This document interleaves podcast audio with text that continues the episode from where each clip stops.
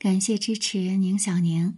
今天呢，宁小宁读历史，我们一起来分享星云大师。我就这样忍了一辈子。文章来源：往事白羽，群学书院，撰文：释星云。一九八五年。我从佛光山住持之位退居下来，将寺务交给新平处理。在传法大典那天，记者们目睹满山满谷的人们对我种种恭敬，甚至匍匐迎送，好奇地问我何以至此。我突然想起一部电影名，我就这样过了一生，心中不禁感触良多。回想大家对我的肯定，是自己付出多少的辛苦忍耐所换取来的成果呀。如果将这部片名换一个字，改为“我就这样忍了一生”，用来形容自己，应该是很贴切的写照了。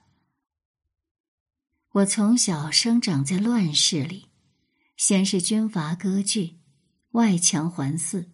既知抗日战争爆发，家乡的经济本来就很落后，加上这些人为的祸患，生计更是困难重重。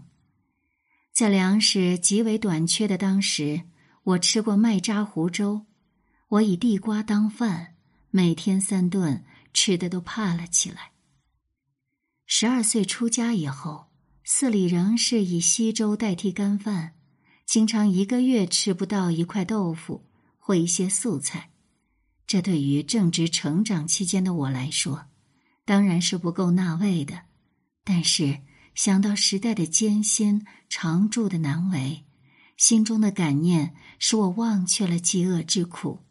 就这样，我养成能忍的习惯。一九四九年刚来到台湾时，我四处漂泊。无人收容，真正遇到难以度日的苦楚。不过，忍是一种力量。我开始与生活搏斗，与命运挑战。后来，我辗转来到宜兰，生活才逐渐安定下来。当时正信佛教不发达，为了接引更多的人学习佛法。我不惜将些微稿费、趁钱拿来购买佛教书籍，送给来寺的青年。我甚至经常忍饥耐饿，徒步行走一两个钟点以上的路程，到各处讲经说法，将饭钱、车费节省下来，添置布教所需的用具。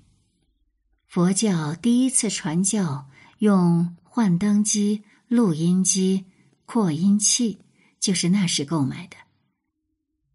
随着红化区域的逐渐拓展，文法信徒的日益增多，我发现到人生的问题无穷无尽，心中一发体会佛陀释教利喜的悲心宏愿，因而更加激励自己以弘法立生为己志。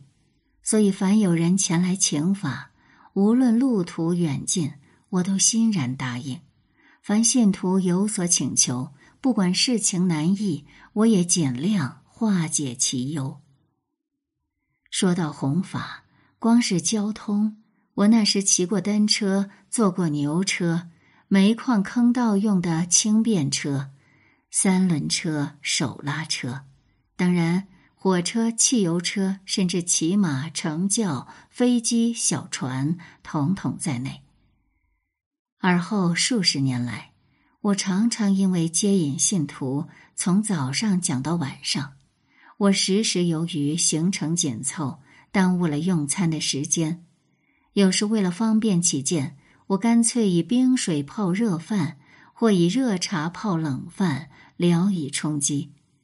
有时刚要举箸用餐，却临时接到邀约，我只得端起碗来。管它里面装的是滚汤还是热面，稀里呼噜的一并倒入嘴里，也顾不得烫破舌头，更遑论是否填饱肠胃了。所以尽管这些年来稍有余裕，我还是经常食不饱腹。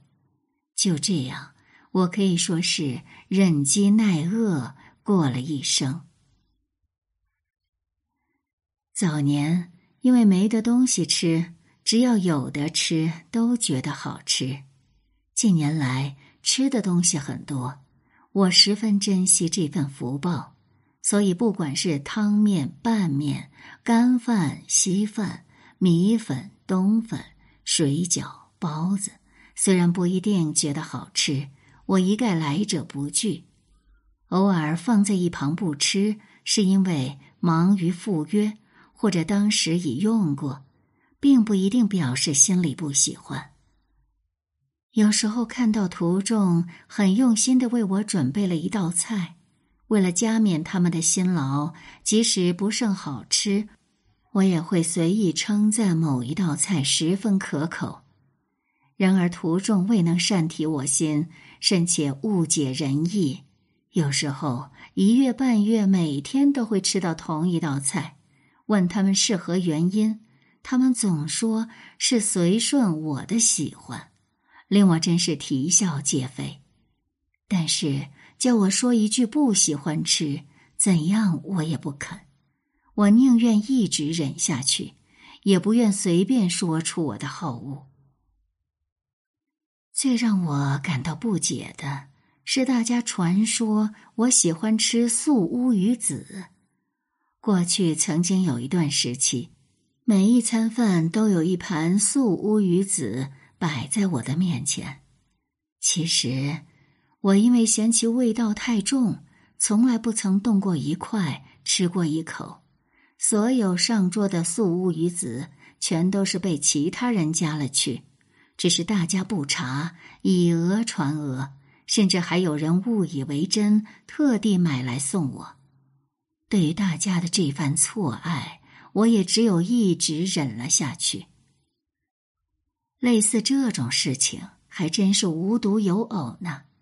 例如，多年以前，信徒送了我一块佳美香皂，当时物资十分短缺，舶来品更是稀有难得，大家看了十分羡慕。但是我仍旧惯用一般的肥皂，所以一直将它摆在洗手台上，未曾动用。奇怪的是，那块香皂的体积居然日渐减少。后来大家都说。我喜欢用进口的佳美香皂，我听了也只是忍笑而不语，心想能够让大家的喜好成为我的喜好，不也十分有趣吗？有一回在外地讲经，天气突然变冷，有位弟子为我买了一件毛衣，我连说厚的衣服真好，意在赞美他的用心体贴。没想到日后大家都说我喜欢穿厚的衣服，从此尽管天气转热，侍者也依旧为我准备厚的卫生衣、厚的罗汉褂，乃至特地定制厚的长衫大袍。我向来不忍拂逆别人的好意，因此只有自己忍受汗流浃背之苦了。我常常想起。过去在丛林里，戒规十分森严，即使是天寒地冻，也不准我们披围巾、戴帽子。而在那个贫苦的年代里，我们身上穿的几乎都是以圆寂的前人遗物，缝了又补，补了又缝的单衣薄衫。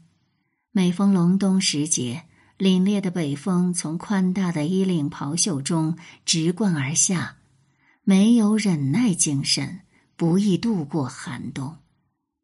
所以我后来到了台湾，只凭一件短褂度过北部两个冬天。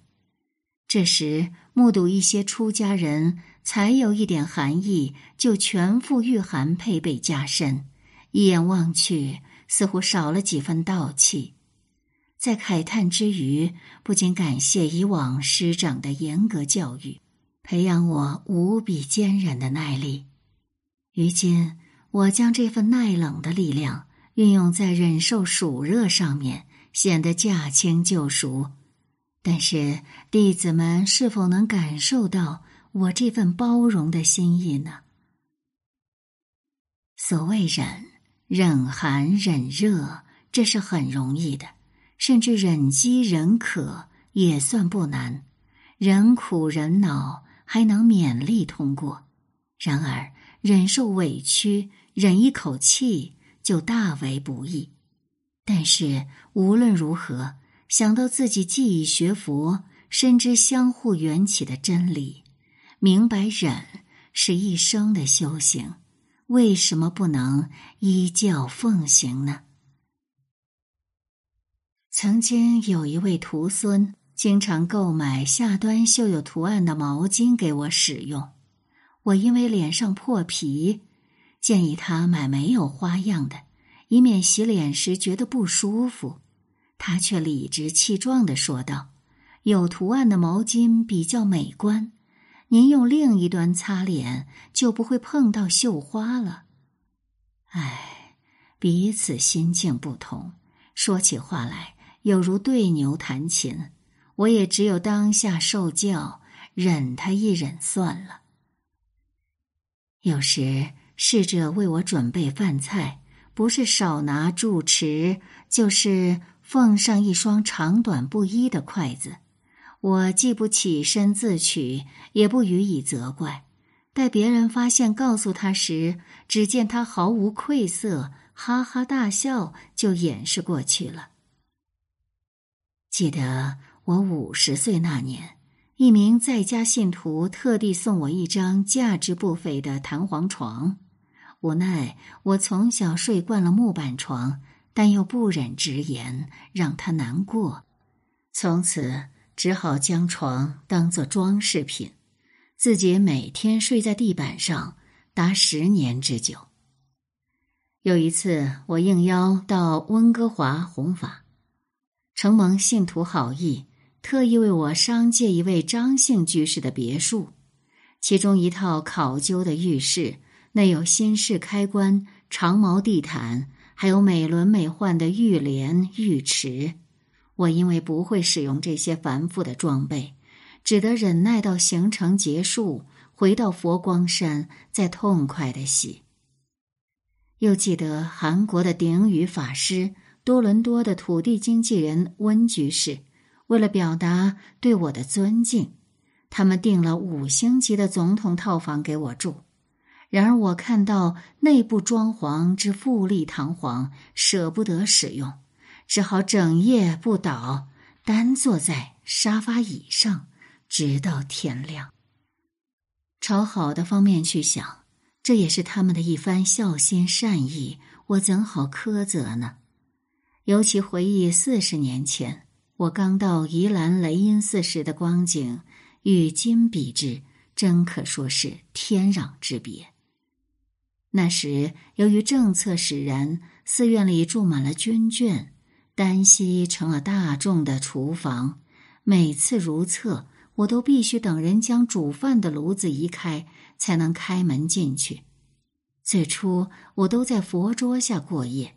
后来，四众整理出一间斗室给我居住，里面除了一张破旧的竹床以外，只有一架老旧的缝纫机。但是我已经很满足了。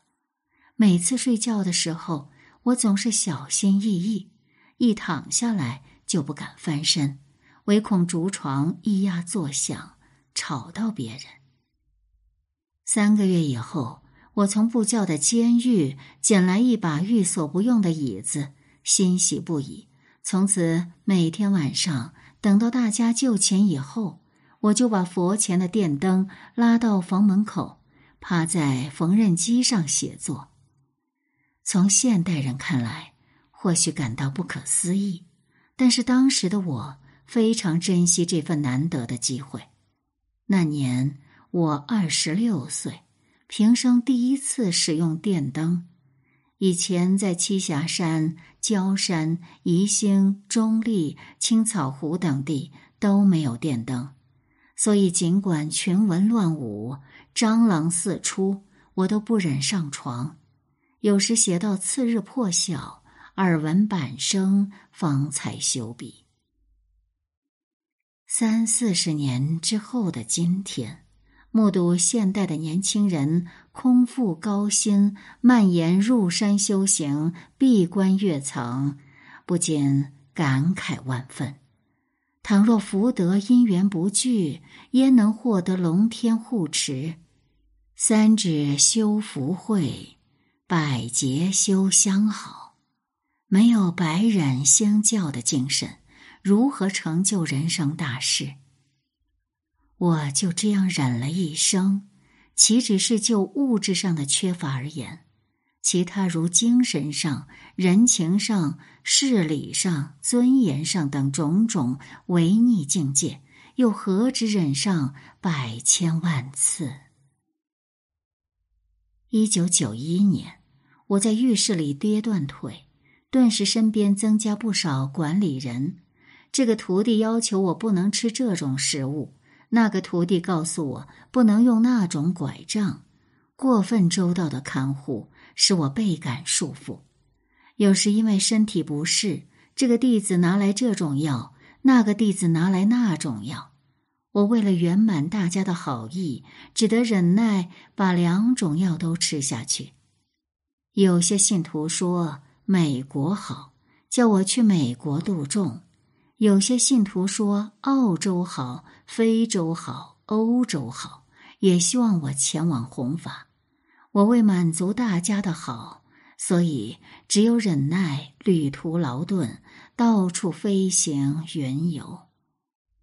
虽然百般无奈，但是想到为师者在他们的心目中永远年轻，也只有自我解嘲了。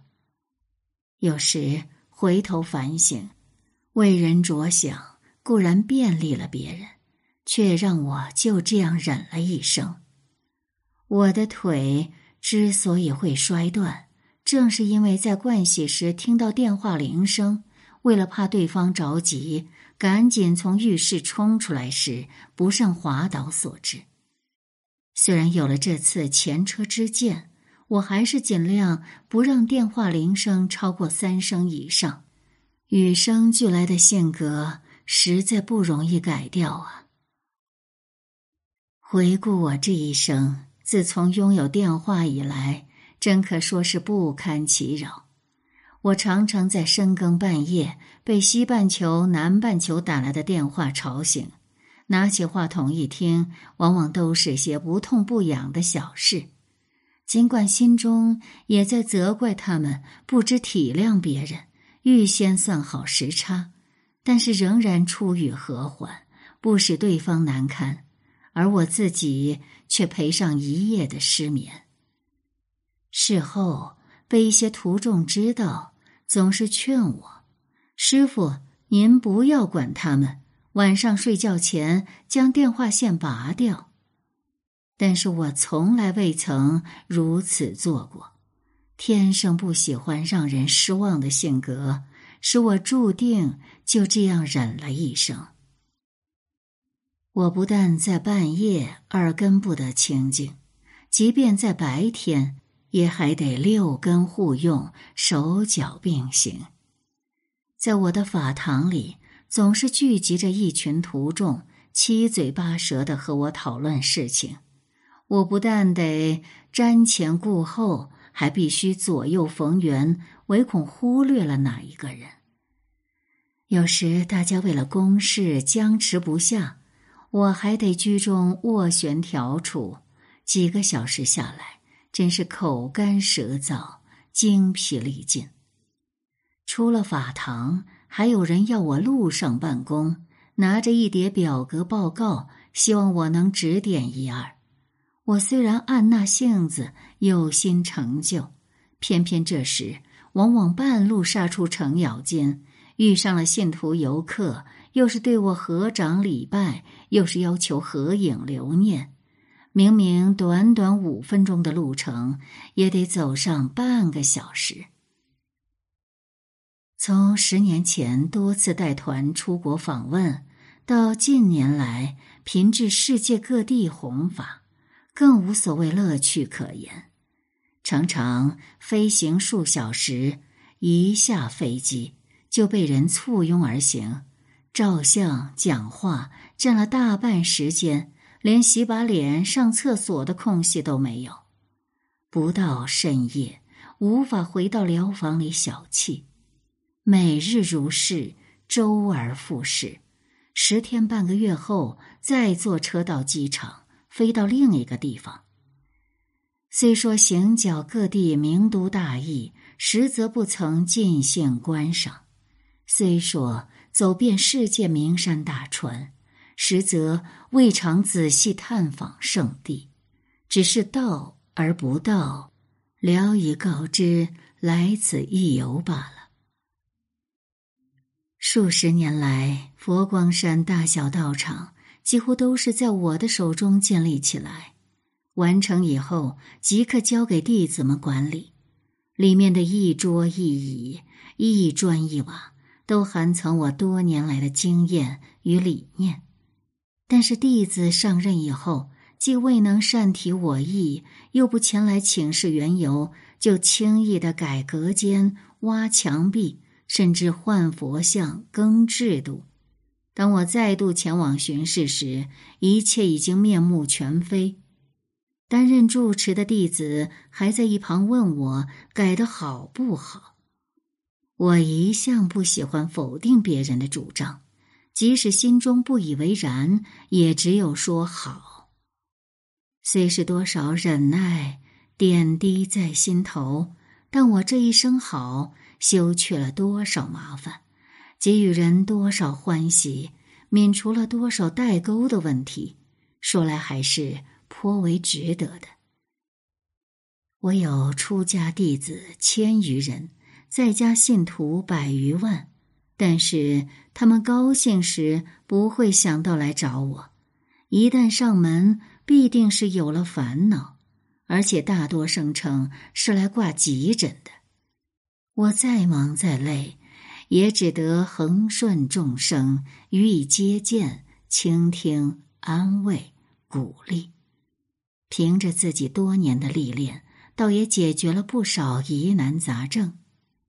但也有弟子对我说：“师傅，你只叫我们忍耐，难道除了忍耐就没有其余的办法了吗？”确实。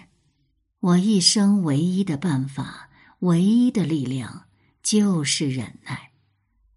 回顾我的一生，正如同陈诚所言：“为做事必须忍耐，为求全必须委屈。”虽然我就这样忍了一生，但是唤醒了多少迷惘众生，成就了多少法身慧命。所以，我祈愿生生世世再来娑婆，以比丘身永远堪忍的利济友情。